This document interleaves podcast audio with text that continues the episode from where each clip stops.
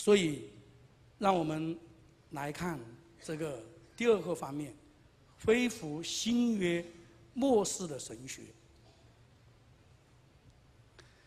首先，在这里我需要指出来，末世的神学跟末世论的区别。我们不是要恢复末世论，而乃是要恢复新约末世的神学。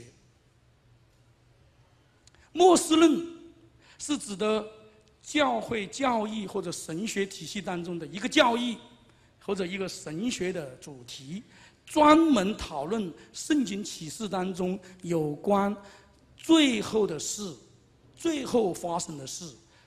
啊，基督的再来，信徒的复活被提，千禧年国度最后的审判，新天新地，新耶路撒冷等等。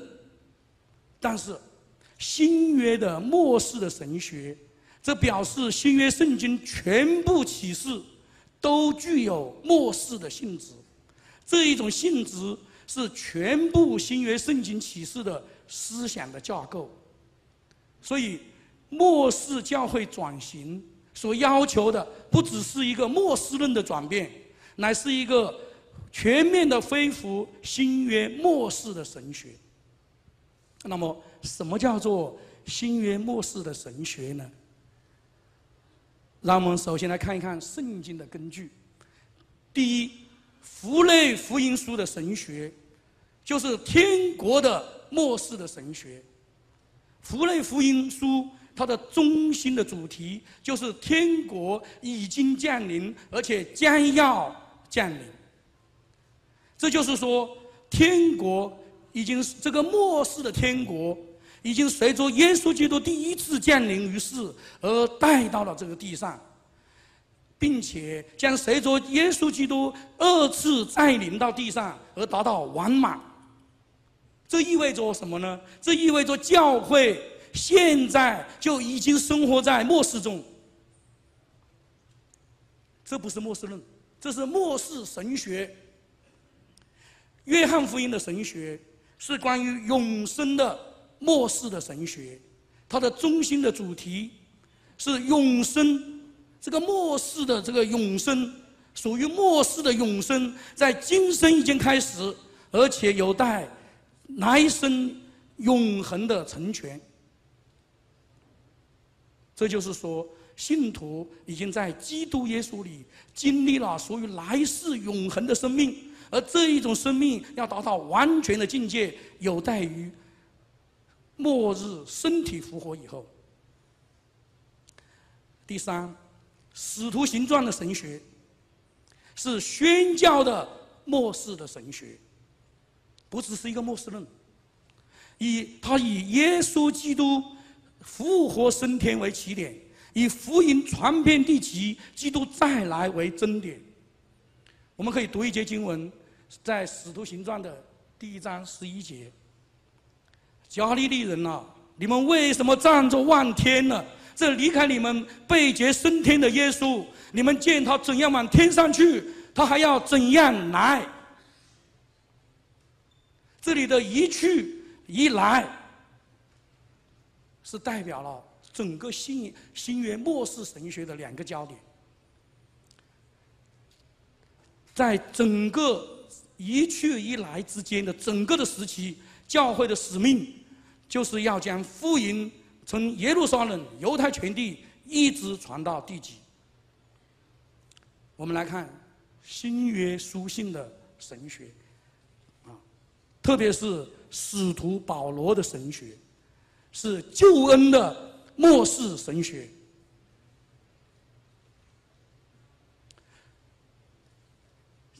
新约圣经的救恩是末世的救恩。凡是不具有这个末世性质的救恩，都是偏离了新约圣经的末世救恩神学。耶稣基督他是一个末世的救世主，信徒。在基督里获得的救恩的每一个方面，包括赦罪、称义、得救、与生和好，都是末世的救恩。这个末世的救恩有两个焦点：一个就是信心，一个就是盼望。我们看《哥林多前书》十三章十三节，如今长存的有信、有望、有爱。信和望是末世救恩神学的两个焦点，这个爱是联络全德的，它联络信心与盼望。我们来看启示录的神学架构。启示录的神学是一个末世神学，不只是一个救恩论，而末世论是基督得胜的末世神学。它的主题就是基督耶稣已经得胜，并且他将最终得胜。我们读启示录一章五到七节，他爱我们，用自己的血使我们脱离罪恶，又使我们重为国民。做他父神的祭司，但愿荣耀全能归给他，直到永永远远。阿门！不要停在这里，我们太多的信息就停在这里了。我们要继续读，看呐，他驾云降临，众目要看见他，连治他的人也要看见他，地上的万族都要因他哀哭。这话是真实的。阿门！教会就是因为太少的全讲。后面的这个阿门，以至于那么多的异端，全部都是针对基督再来的。他们说耶稣第二次还是隐藏的来到这里，神不知鬼不觉的就来到这个世上了。这个跟新新约圣经的这个耶稣再来是完全相反的。所以这里面两个阿门是对运作基督信仰的两个焦点。最后我们来看教会圣餐的末世意义。就是要预尝天国的筵席，这是我们的我们要思想，这个每一次的领圣餐，都是在预尝天国的筵席。在犹太的背景里面，这一个圣餐是预表着订婚之酒，所以我们要。每一次喝这个订婚之酒的时候，我们要盼望，我们要喝那个结婚之酒。所以《哥林多前书》十一章二十六节，你们每逢吃这饼、喝这杯，是表明主的死，只等到他来。所以我们总结新约末世神学的特点有两个特点：第一，新约圣经全部的启示。都具有末世的性质，不仅仅局限于末世论。我后面会强会解释我为什么要强调这些，它有什么不同？它造成巨大的不同。第二个要点，新约末世神学具有双焦点的结构，对应着耶稣基督两次降临到这个地上，也对应着基督徒的信心和盼望。我们来看一看，稍微的回顾一下，减弱的回顾一下这一个新约末世神学的失落。这个新约末世神学是怎么样失落的呢？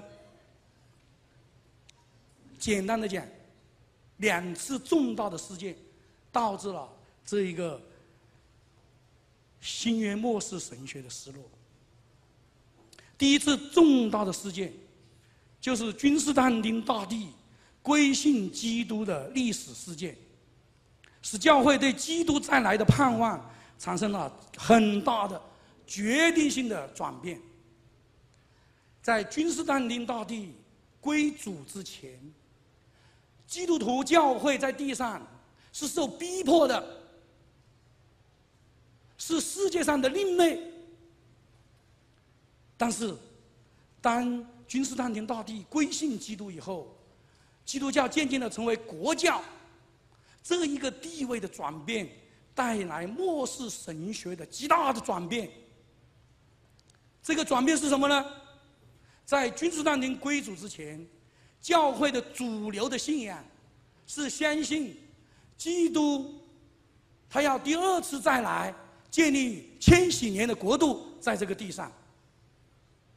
当君士坦丁归主以后，几乎所有的教会的领袖都转变了立场，甚至把以前的立场当做异端来对待，当做嘲笑的对象，当做迷信来对待。教会的末世观转变成什么呢？基督已经来到了世上，教会就代表基督对世界的统治。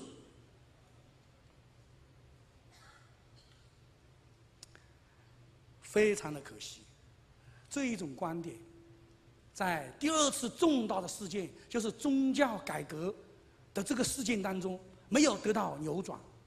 教会主要的领袖，包括路德、加尔文等最看重的教会的领袖，都是相信这个观点。他们不同的是，天主教强调。基督借助教会对世界的有形的统治，而新教的领袖认为更强调基督的统治是隐藏的。第二个导致这个末世观的转变的，就是这个把这个天国跟教会认同，在圣经里面。天国跟教会不是统一的事情，教会只是进到天国的一个门槛。但是，这个自从君士坦丁归主之后，这个天国就等同于教会，教会就等同了天国，这个导致了这个基督的信仰变成一个纯粹个人的信仰。这个是怎么样发生的呢？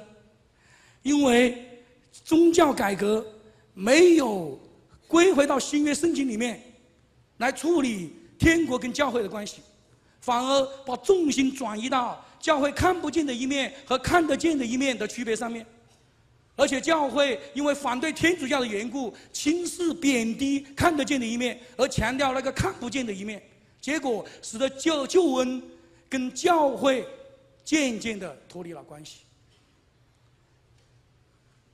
当正统的神学把个人救恩这一颗明珠，从末世观、天国观、教会观剥离出来，放在他信仰的核心的位置的时候，这个信仰私人化的工作就完成了，信仰就成为了一个私人化的信仰。这个私人化的信仰导致的结果是什么呢？就是。在基督徒的世界观里面，留下了巨大的空白、真空，因为信仰被压缩到这个私人的狭小的领域，那么这个巨大的空间，很快的就被非神的、非圣经的世俗的思想、哲学、文化所占领，结果就导致了信仰的边缘化。所以，我们要来看恢复新约末世神学的紧迫性。在以个人救恩为中心的这个信仰神学体系当中，他们并不是没有末世论，没有基督再来、千禧年国度、最后审判这些事情，而是把这一些末世论放在最边缘、最幕后，往往也是最次要的位置。所以。这就不是一个末世论的改变，而是一个末世神学体系的恢复。第二，由于现代的教会轻看基督的再来，在面对世界的诱惑的时候，教会往往采取跟世界比谁更精彩的策略。你说世界很精彩，基督也很精彩。但教会采取这种策略的时候，许多的信徒的回应是：“基督我要，世界我也要。”这就是信仰被世界所同化的根源。第三，在新约末世神学当中，基督再来，身体复活，羔羊的婚宴。千禧年国度，等等，它是处在一个焦点的位置。这正是基督心腹的末日的意向所要求的，因为基督心腹的末日意向要求教会必须以基督新郎和他的二次再来为焦点，不是最后的事情，不是最次要的事情，不是最边缘的事情，而是焦点，并且以天国荣耀的降临为导向。我们来看。第四个要点，在面对世界诱惑的时候，新约圣经宣告：这世界很快将过去，基督将再来，在地上建立千禧年的国度，从而促使每一个人必须在基督跟世界之间二中车一。圣经是不搞混合的，圣经是不搞脚踏两只船的。让我用一个比喻来说明这个区别。有一家银行宣告它有很高的利率，你投资这个银行会有极大的回报，所以许多的人都投资这一个银行。